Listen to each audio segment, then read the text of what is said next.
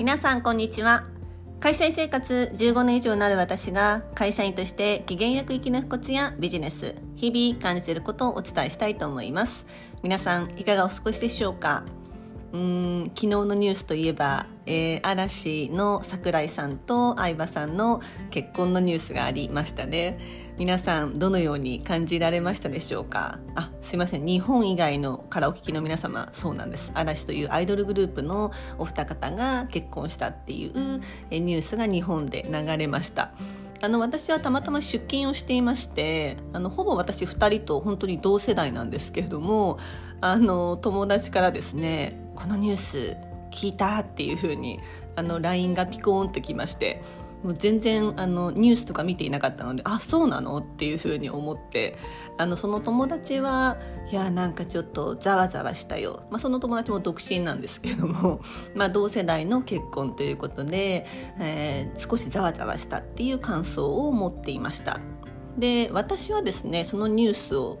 聞いて思ったことは2つ。あ、まあ、純粋に「あよかったですね。おめでとうございます」っていうのと2つ目はあもう本当に嵐のメンバーは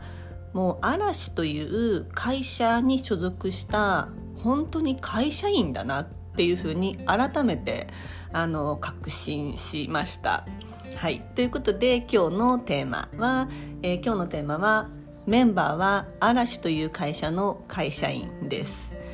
まあ、あの嵐の休止活動あ休止記者会見を見ても本当に思いましたけれども、まあ、彼らはジャニーズ事務所という会社に所属して、まあ、嵐というグループの中の一メンバーなんですね。で今までってこう我々一般人とこう芸能に生きている方芸能人ってこうなんかすごく距離があってでもう芸能人は、まあ、会社には所属とか事務所に所属しているけれどももう本当にこう個人の名前が先行しているので本当にこう個人事務所というか個人で意思決定がこうできるというふうにこう見えていた面ってすごくあったかなっていうふうに思います。うん、ただ本当にこう嵐のメンバーを見ているとあこの方々は本当にこう嵐という会社の会社員という意識がすごく高くて、まあ、自分たちの行動一つ一つがこう嵐という会社にどういう影響を及ぼすのか、うん、っていうところを、まあ、きちんと考えた上ですごい行動しているなっていうふうに思いました。でまあ聞いてくださってる方で会社員の方が、まあ、多いと思うんですけれどもやっぱりこう会社員でいるとですねうん、何々株式会社の、まあ、花っていう形で働いているわけですね。なのでこう嵐のメンバーを見ていても嵐という会社の例えば桜井です嵐という会社の相葉ですっていう意識が、まあ、非常に高いなって常々思っています。で今回の、まあ、結婚発表に関してもまあもうおそらくですね休止活動の時からすでにもう練られていたスケジュール上に載っている、えー、スケジュールだなっていうふうに感じます。で会社という組織に所属している以上ですね例えば何かリリースを発表するとか何か重大なことを発表する時って大義名分っていうものが必要なんですね。大義名分ってこう聞いたことある方、えー、いらっしゃいますでしょうか？まあ、会社に所属している方であよく聞くよっていう方もいらっしゃるかもしれません。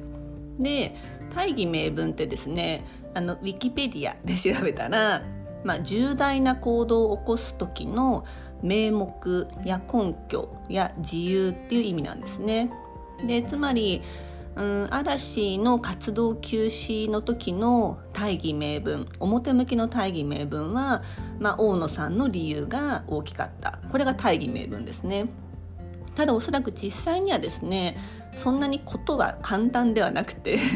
まあいろんな例えばその今回でいうメンバーの結婚ですとか、うんまあ、純粋に休みたいですとか子供を産むとか、まあ、そういう理由が間違いなくあったと思うんですね。ただ表向きに言える理由を、まあ、何か分かりやすい理由っていうのはやはりつけなくてはいけない。その中でおそらく大野さんの、まあ、一旦休みたいっていうのはもちろんあの嘘ではないと思うんです。その理由もあったと思うんですけれどももうそこにうん集中させる理由を大義名分をそれにするっていうふうにまあおそらく全体的なことを考えて決めてでああいう記者会見を発表した。で、まあ、1年2年後に、まあ、こういうお二人が結婚の発表をすると。うん、なので本当にお見事だなっていう風な印象を受けました。なので、まあ、おそらく今までの芸能人の方ってまあもちろんそういう練っている方も多かったと思いますけれどもすごく嵐からはもうこの人たち本当に嵐という会社に所属した会社員だなっていうのをすごく感じています。でもし、まあ、会社員の方がいらっしゃるのであれば会社にはですね大義名分っていうものが、えー、必ず存在しますので、まあ、そちらも意識して、まあ、会社で勤めたりあとは今回のニュースも見ると少し違った見方ができるんじゃないかなと思います。いかがだったでしょうか？はい。あとですねあの昨日おとついですかね？あのひでかちゃんの、えー、ポッドキャストをおすすめしたらあのひでかちゃんのポッドキャストを聞いてくださる方が多かったようであのひでかちゃんからもですねすごい再生回数なんだよって連絡が来ました。皆さん聞いていただきありがとうございます。あのぜひですね、まあ、他者の目線も取り入れるっていうこともえそのポッドキャストを聞いて意識いただけるといいんじゃないかなと思います。はい。今日は以上になります。今日も最後のお聴きいただきありがとうございました。では素敵な一日をお過ごしくださいませ。